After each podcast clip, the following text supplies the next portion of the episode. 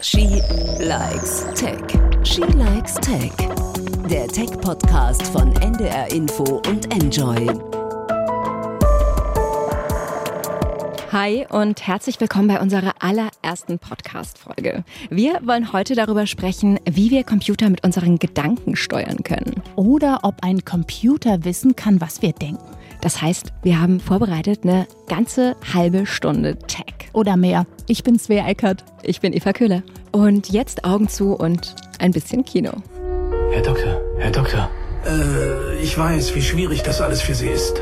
hören Sie mich nicht? Sie leiden an etwas, das nennt man ähm, Locked-in-Syndrom.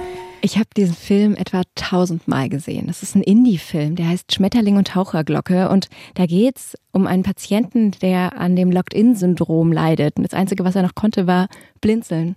Und mit Hilfe von so einem Blinzelalphabet hat er dann ein ganzes Buch geschrieben. Und Schmetterling und Taucherglocke wurde dann eben auch verfilmt. Und Ist jetzt 25 Jahre her und ich musste jetzt bei der Vorbereitung auch auf diese Folge wieder so dran denken, dass ein Kollege von mir, ähm, der hat diesen Fall rund um diesen Tübinger Professor recherchiert. Und da ging es darum, dass ähm, der eine große Studie gemacht hat mit solchen Locked-in-Patienten und wollte mit Hilfe von so einer äh, Gehirnstrommesskappe tatsächlich dann herausfinden, haben die Ja gesagt oder Nein gesagt im Kopf, also die Hirnströme messen. Und da kam raus, auch ähm, abschließend dann durch eine Kommission bestätigt, dass das so nicht stattgefunden hat. Und das, alles erfunden? ja, dass die Ergebnisse tatsächlich erfunden waren. Das ist unfassbar. Und was er mir eben sagte, war das Schlimmste waren die Gespräche dann mit den Angehörigen, die wir wirklich daran auch geglaubt haben, dass Ja oder Nein gesagt wurde, gerade bei so Fragen, wie willst du noch leben zum Beispiel. Deswegen glaube ich, müssen wir darüber sprechen. Ne? Wir müssen verstehen, warum das passiert, wie das passiert, wie Computer Gedankenströme lesen können. Ob sie das überhaupt können und Ja. in welchem Ausmaß. genau. Lass mal hören, wie real das alles ist. Und wir haben jetzt heute bei uns Maxine Benz. Die wir Maxi nennen dürfen, wie sie Genau. uns gesagt hat. Hi. Ja, hallo. Und Maxine, du machst was total Spannendes, ne? Du forschst beim Autokonzern Daimler an der Zukunft. Genau, richtig. Ich habe Wirtschaftsingenieurwesen studiert und bin danach meinem Master als Entwicklungsingenieurin bei Daimler eingestiegen, aber in einem nicht typischen autobezogenen äh, Abteilung, sondern wir forschen quasi in einem globalen Technologiemonitoring-Bereich an, ähm, an den Technologien, die quasi weg von der Fahrzeugumwelt sind, die uns aber vielleicht im Jahr 2035, also wirklich in 15 Jahren in der Zukunft auch betreffen. Und wichtig, dass wir wissen, inwieweit betreffen die uns, dass wir diese Technologien verstehen. Und da haben wir ähm, die Aufgabe, diese What's Next-Themen zu identifizieren und dann auch abzutauchen und zu gucken, was da für ein Potenzial oder ein Transfer für uns drin. Also Science Fiction ist sozusagen dein, dein Spezialgebiet, kann man sagen. Unter anderem, natürlich lassen wir uns auch von Science Fiction inspirieren. Und äh, die Themen, die wir suchen, die sind natürlich nicht so in einem Lehrbuch äh, beschrieben und man kann nachschlagen, sondern man muss eben gucken, wo man sich auch für diese What's Next-Themen inspiriert. Weil äh, so viel kann ich verraten. Eine Glaskugel hat keiner von meinen Kollegen, in die wir quasi gucken können. Und heißt es so ein bisschen, du willst auch ein ganz kleines bisschen jetzt herausfinden, Auto mit Gehirn steuern oder ist das einfach totaler Quatsch? Natürlich werden wir bei Daimler nie ähm, unseren Kunden einen Chip in den Kopf äh, pflanzen oder ähm, das Auto mit einem Gehirn steuern lassen. ähm, das ist einfach viel zu, also es gibt sicherheitsrelevante äh, Funktionen bei uns, die werden wir nie mit den Gedanken steuern, weil da einfach ähm, viel davon abhängt. Aber was für uns natürlich interessant ist, zu gucken, welche neuen Dimensionen der Fahrzeuginteraktion eröffnet eigentlich diese Technologie, ähm, was hat es für ein Potenzial und was ist vielleicht möglich, so im Sinne auch ähm, ja, im Fahrzeuginterieur, aber auch im Hinblick auf Komfort und vielleicht auch beim autonomen Fahren wird auch die Kommunikation mit körperlich eingeschränkten Menschen immer wichtiger. Ich glaube, jetzt müssen wir da ganz schnell hin. Das wird ja Brain-Computer Interfaces genannt. Ich glaube, wir müssen einmal ganz kurz, ähm, musst du uns helfen, was genau ist das? Genau, also Brain-Computer Interfaces ist, so wie der Name eigentlich schon sagt, eine direkte Verbindung zwischen dem menschlichen Gehirn und einem beliebigen Gerät. Und in der Regel sind es äh, Computer oder Maschinen. Und äh, mit so einem Interface ähm, ist es eben möglich, unsere Hirnaktivität, also man spricht da von neuronaler Aktivität, ähm, zu messen. Und dann kann man relevante Informationen ähm, auslesen und zum Beispiel zur Steuerung oder Kommunikation dann übertragen.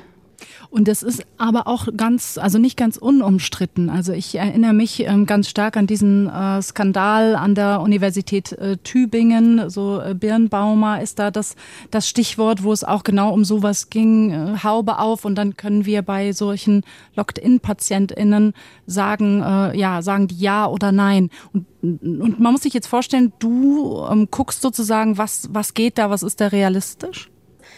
Ich habe ähm, den Job, mich mit der Technologie selber zu beschäftigen. Ähm, das Ethische, das macht unsere Nachbarabteilung, die beschäftigt sich mit der gesellschaftlichen Entwicklung. Und ich schaue wirklich, was ist technologisch möglich, was können die Elektroden vielleicht in 15 Jahren erfassen, wie robust werden die, wie klein können die sein, ist es vielleicht auch möglich, eine kontaktlose Messung äh, zu haben, so dass ich gar keine Haube mehr tragen muss, weil wenn wir die Hauben mal anschauen, äh, wird eigentlich schnell klar, sowas ist nicht in einem Mercedes-Fahrzeug denkbar. Ähm, das muss schon deutlich kleiner sein und effizienter, weil heute ist es einfach noch sehr forschungsstadiumsmäßig. Lass uns ruhig mal bei den Hauben bleiben. Also das heißt Haube und dann äh, Haare abrasiert und ähm, äh, sozusagen Elektrode auf den Kopf. Ähm, ja, wie, wie, muss, wie muss ich mir das vorstellen?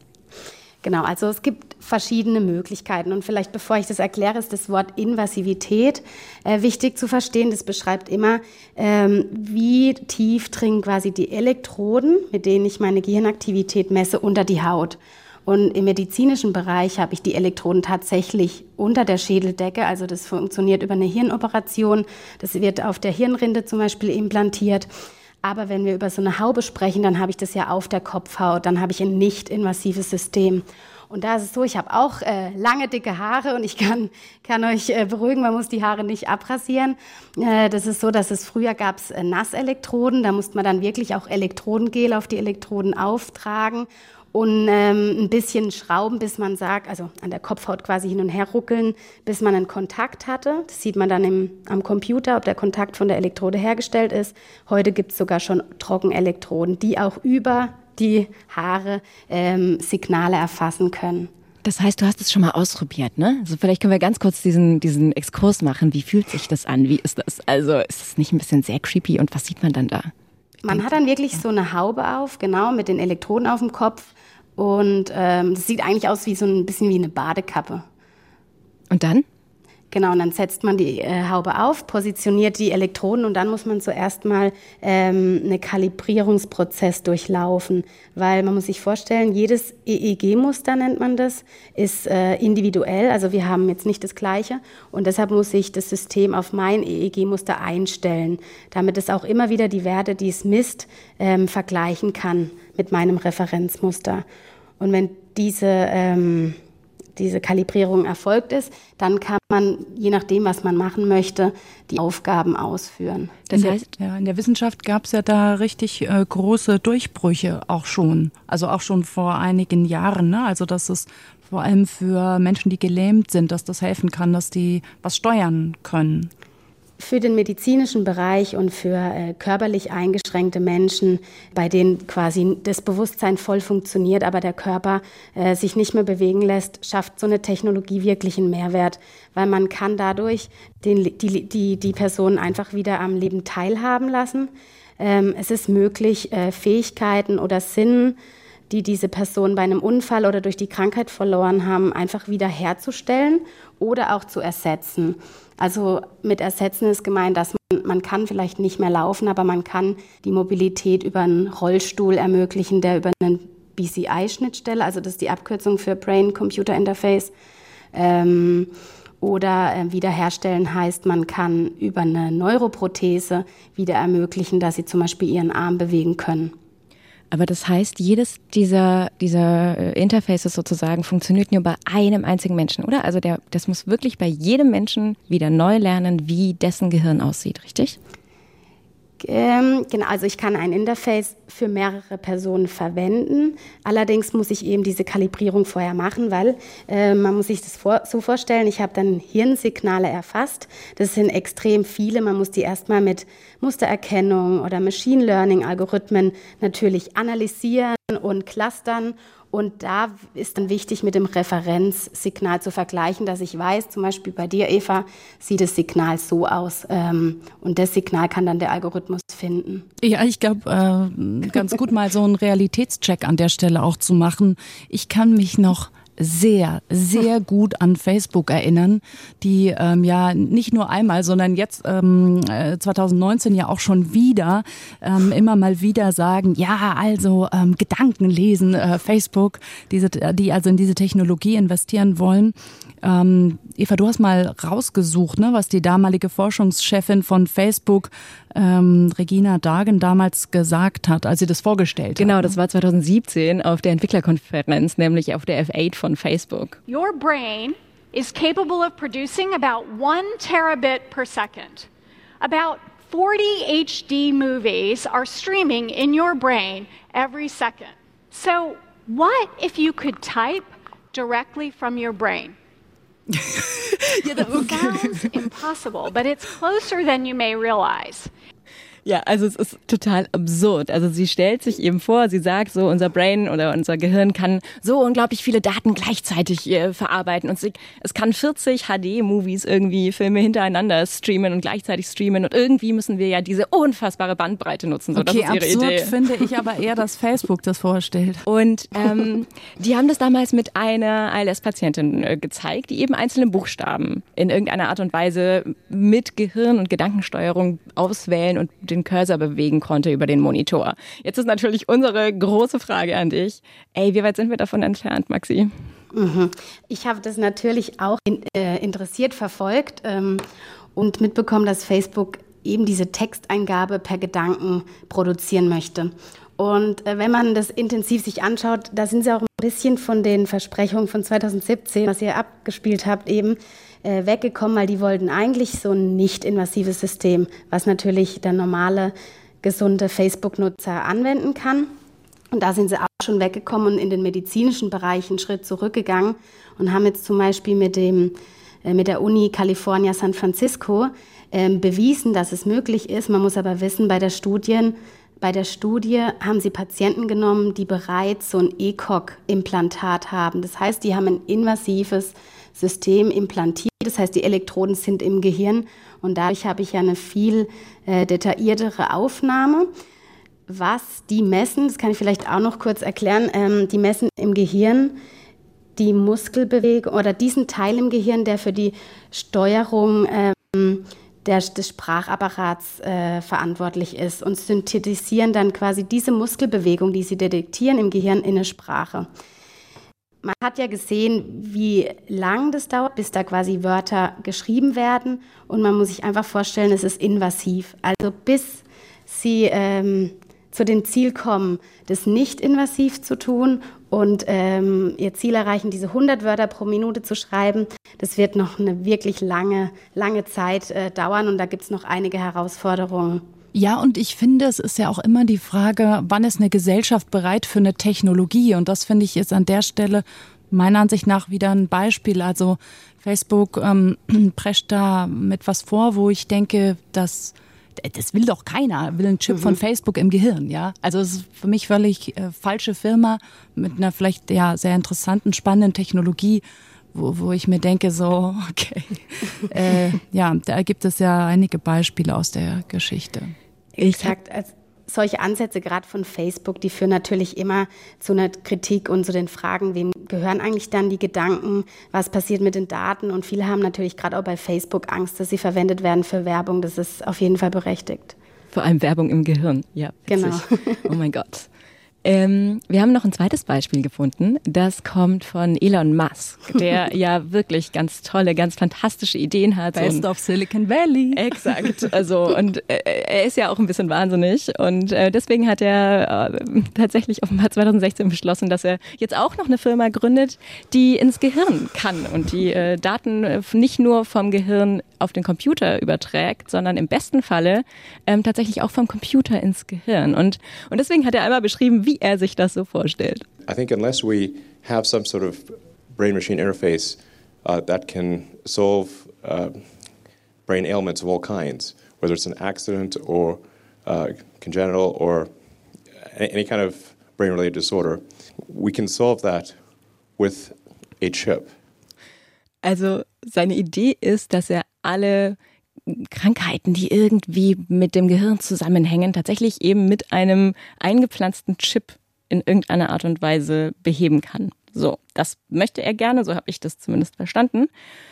Und er hat da irgendwie ein ganz absurdes Konzept für. Also er sagt, ähm, er möchte gerne in das, ins Gehirn so kleine Härchen reinpflanzen und diese Härchen sind dann so groß wie Synapsen oder sind wirklich sehr, sehr, sehr, sehr, sehr klein. Und dadurch, dass er die sehr in die Nähe der einzelnen Synapsen ins Gehirn macht, können dann diese Härchen mit den Synapsen interagieren und dadurch kann man eben nicht nur Daten rausholen, sondern im besten Fall eben auch Daten reinstreamen. Also auf Twitter hat dann ein Mensch äh, ihn gefragt, weil er, also Elon Musk und Twitter ist ja immer so eine Geschichte und ein Mensch fragte ihn, ja, wie ist das? Kann ich dann auch Musik in meinen Kopf streamen? Und Musks Antwort war einfach nur Yes. Deswegen Maxine auch hier. So, was zur Hölle? Richtig, falsch, realistisch?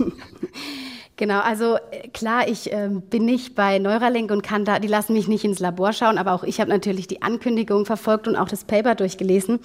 Ähm, was du beschrieben hast, äh, ist richtig. Er kündigt an, dass er vor allem eigentlich die Grundlagentechnologie für solche Hirnimplantate verbessern möchte. Weil äh, wenn man sich mit der Technologie auskennt, ist es nicht unbedingt ähm, was ganz Neues, weil, wie ich vorhin gesagt habe, implantierte Elektroden gibt es schon.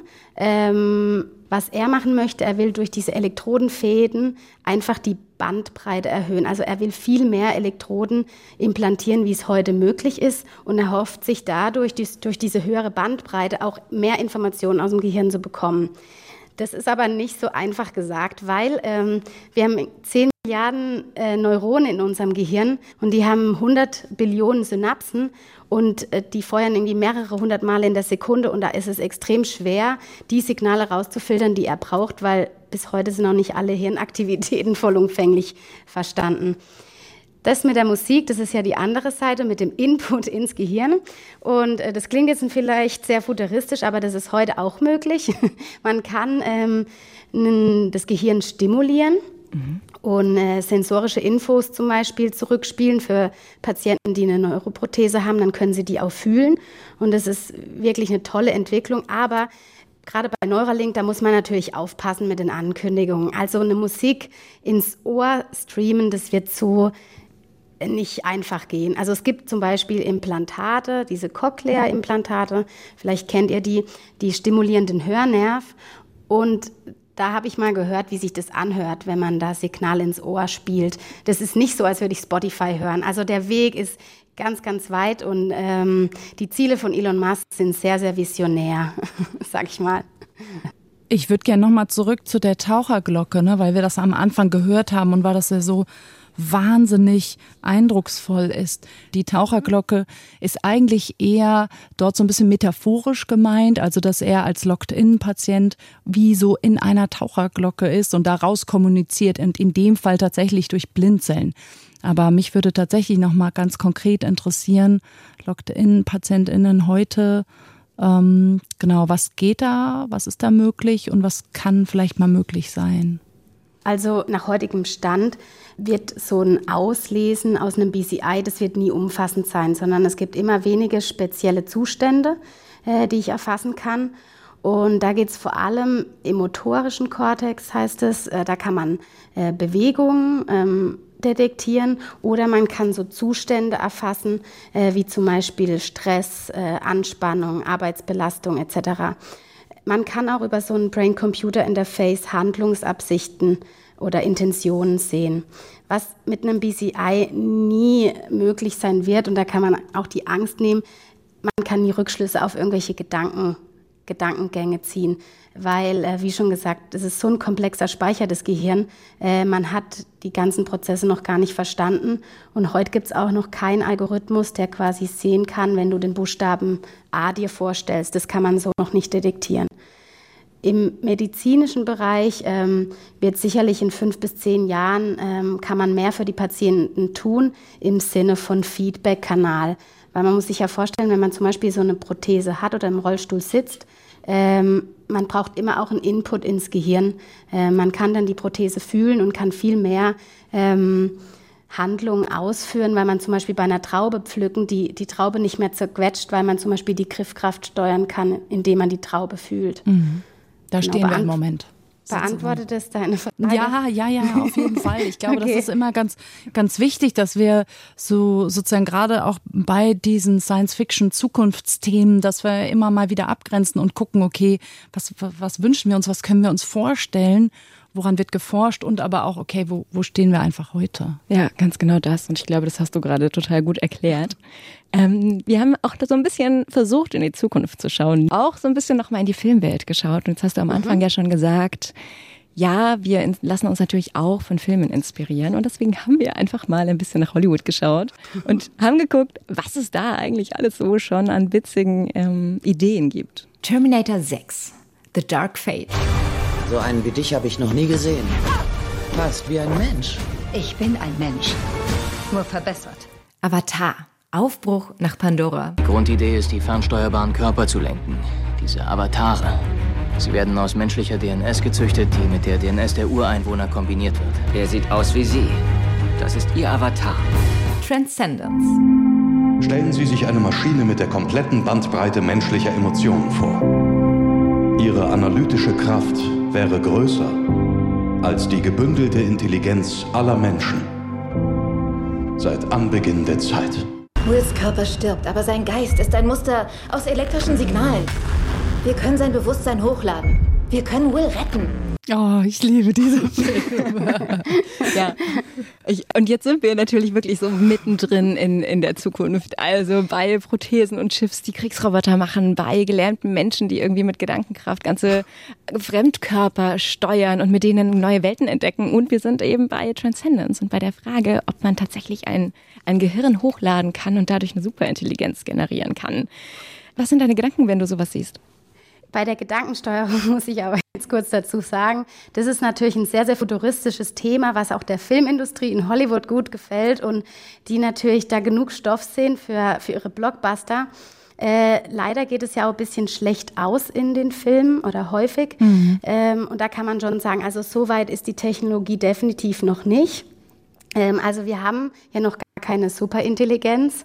Ähm, die, die uns irgendwie angreift, sondern man kann mit dem Computerinterface kognitive Fähigkeiten heute optimieren, indem man zum Beispiel schaut, ähm, wie gestresst ist die Person und dann ein Signal gibt und darauf reagiert. Aber wir sind noch weit davon entfernt, ähm, das Gehirn in eine Cloud äh, hochzuladen oder wieder runterzuladen. Also das kommt so schnell äh, nicht und ist auch äh, sehr unwahrscheinlich. Einer meiner liebsten Science-Fiction-Autoren, Buchautoren, ist ja William Gibson und es so gibt da so ein Zitat, das das, das knallt mir einfach immer wieder auf den Kopf. Ähm, da sagt er, The future is already here, it's just not evenly distributed. Und das, also wenn man sich mal so auf der Zunge zergehen lässt, ich muss da immer so oft dran denken, dass ähm, also man, die Zukunft ist in manchen Bereichen schon hier, aber vielleicht sehen wir oder kennen wir die noch nicht. Also ich sage mal als Beispiel kontaktlos bezahlen in Japan oder in China. Also kein Mensch hat ja mehr irgendwie Bargeld. Ne? Und für uns ist das sozusagen, oh Gott, was ist da drüben los? Vielleicht sind wir da in ein paar Jahren oder in ein paar Monaten, wer weiß, ähm, haben wir das dann hier. Ne? So, deswegen finde ich das auch spannend, auf solche Technologien zu gucken, die es eigentlich schon gibt, aber die vielleicht einfach noch nicht bei uns sind. Genau, also genau das, was du beschreibst, ist sozusagen meine Aufgabe, ähm, außerhalb der Fahrzeugwelt zu gucken, was gibt es für Technologien, und wie betreffen die uns in 15 bis 25 Jahren. Und äh, das ist natürlich super spannend, ja. Mich würde ähm, total interessieren, wie ist das heute? Also bei Maschinenbau gibt es ja immer ähm, auch sozusagen ja Vorurteil beziehungsweise stimmt ja natürlich auch ist ja sehr männerdominiertes Feld und bei Autokonzernen, bei Autobauern ja noch viel mehr. Wie ist das bei dir in deiner Abteilung? Gibt es da Frauen? Gibt es da mehr Frauen als früher? Wie sieht's da aus? Es wäre natürlich gelogen, wenn ich sagen würde, ähm, wir sind jetzt in der Mehrzahl und es gibt mehr Frauen als Männer. Das ist nach wie vor nicht so. Aber gerade bei mir in meinem Bereich ist zum Beispiel die Leiterin für Future Technologies und auch die Leiterin der Konzernforschung. Diese beiden Schlüsselfunktionen sind äh, von Frauen besetzt. Und ähm, man merkt schon auch, dass es immer wieder Frauen gibt, die sich für technische Fächer interessieren. Ich sehe das immer so, das ist was ganz Persönliches, wie man damit umgeht. Wenn man Spaß an Technik hat, dann sollte man das auch unbedingt studieren. Ähm, aber sicherlich nicht nur wegen der Quote oder ähm, ich habe mich schon immer für Technik interessiert und bin den Weg gegangen und habe es auch nie bereut. Und wie wirst du so angeguckt? Also ist es sozusagen, ich, ich höre Geschichten äh, von Frauen, die auf so Messen sind, auf Technikmessen. Du bist vielleicht auch mal auf einer Automesse. Dann wird gefragt, gefragt ob man noch ein Wasser haben kann. Ähm, also wie ähm, erlebst du da irgendwie das besonders als Frau in so einem sehr technischen oder auch männerdominierten Feld? Ich meine, ich, ich kenne die Klischees, äh, die ihr jetzt auch ansprecht. Aber ich muss ehrlich sagen, mir ist es bisher nie passiert. Ich glaube, es ist auch mal so ein bisschen persönlich, wie man damit umgeht. Ähm, ich bin auch mit zwei Brüdern aufgewachsen. Ich glaube, ich äh, kann mich auch durchsetzen, musste aber wirklich bisher nie irgendwie Ellenbogen zeigen. Im Gegenteil, ähm, auch mit männlichen Kollegen ist es eine sehr angenehme Arbeitsumgebung und ich wurde eigentlich bisher überall sehr herzlich und respektvoll aufgenommen. Äh, ich habe das bisher so nie erlebt, äh, was man so über Frauen in Technik ähm, schreibt oder sagt. Ich hatte bisher sehr, sehr viel positive Erlebnisse. Das macht Mut. Mega. Wir haben mit dir in die Zukunft geguckt. Ja. Vielen, vielen, vielen Dank. Das war super spannend. Und wir haben noch eine Frage an dich. Ähm, Der Pick. Genau. Der Pick. Wir lassen dich nicht gehen ohne deinen Pick. Freuen uns immer richtig auf den Pick der Woche und den hat Maxi sogar für uns heute vorbereitet und diesmal bin ich besonders gespannt und Eva sicher auch, so als Zukunftsforscherin. Ähm, was ist dein Pick? Ja, beim Pick der Woche ist mein persönlicher Pick der Woche eine mobile Klimaanlage fürs Handgelenk. Hä? Äh, ich bin ein großer Wearable-Technologie-Fan und äh, ich habe gelesen, dass Studenten vom MIT haben zusammen mit einem deutschen Unternehmen so ein Klimaarmband entwickelt. Und das gibt's jetzt auch zu kaufen. Das war lange bei ähm, Kickstarter. Kickstarter, genau. Und also es funktioniert wohl so, dass es den Puls am Handgelenk kühlt und das soll ausreichen, dass wir uns wohler fühlen. Und ich hätte richtig Lust, das zu testen. Es kostet allerdings ein bisschen Geld. Ähm, aber auch hier hätte man auch wieder den Wink zum Gehirn weil ähm, das äh, sicherlich auch diese Region im Gehirn beeinflusst, wo wir die Wärmeregulierung wahrnehmen. Und ja, das ist mein Pick der Woche, dieses Klimaarmband. Gut. Es war wirklich Wahnsinn. Es war total schön, dass du bei uns warst und dass du uns bereichert hast. Und ähm, wir haben auch wahnsinnig viel von dir gelernt. Und da würde ich erstmal sagen, Vielen Dankeschön. Dank. Ja, und viel Erfolg weiterhin. Bis dann. Vielen Dank. Bis dann. Ciao. Ciao. Ciao. Eine Klimaanlage. Ja, verrückte Sache. Aber sie hat nicht gesagt, was sie kostet. Ich habe schon angefangen hier zu gucken. Ja, ich bin mir auch gar nicht sicher, ob es ernsthaft funktioniert. Also, weißt du? Ich bin ja eher immer auf dem Punkt, ähm, das mag ja funktionieren, aber will ich das? Also äh, will ich, dass eine Firma meinen Puls misst und ähm, wem vertraue ich überhaupt meine Daten an? Ich habe ja sogar Apple Health ausgeschaltet an meiner Apple Watch. Ah, ich wollte gerade sagen, aber du hast eine Apple Watch, okay. Ja, ja, okay. ja so ein bisschen Technik. so ein bisschen Technik muss ja auch sein, äh, da, damit es damit es Spaß macht. Mann, ey, wir haben echt, ich finde, richtig was gelernt heute, fand ich. Äh, vor allem auch, ähm, dass man da meiner Ansicht nach weiter ist, als ich wusste, ehrlich gesagt. Ja, das ist auch so. Also das ist tatsächlich auch das, was mich überrascht hat. Ich dachte wirklich, dass ähm, irgendwie Herr Zuckerberg und Herr Musk da schon wieder völlig über die Stränge schlagen und einfach Quatsch erzählen. Und das ist nicht so. Dementsprechend sind wir jetzt, glaube ich, einfach mal gespannt, was die Zukunft so bringt, oder? Ja. Okay, und ich bin gespannt, was uns die Zukunft bringt, nämlich in der nächsten Folge. She Likes Tech. Der Tech-Podcast von NDR Info und Enjoy.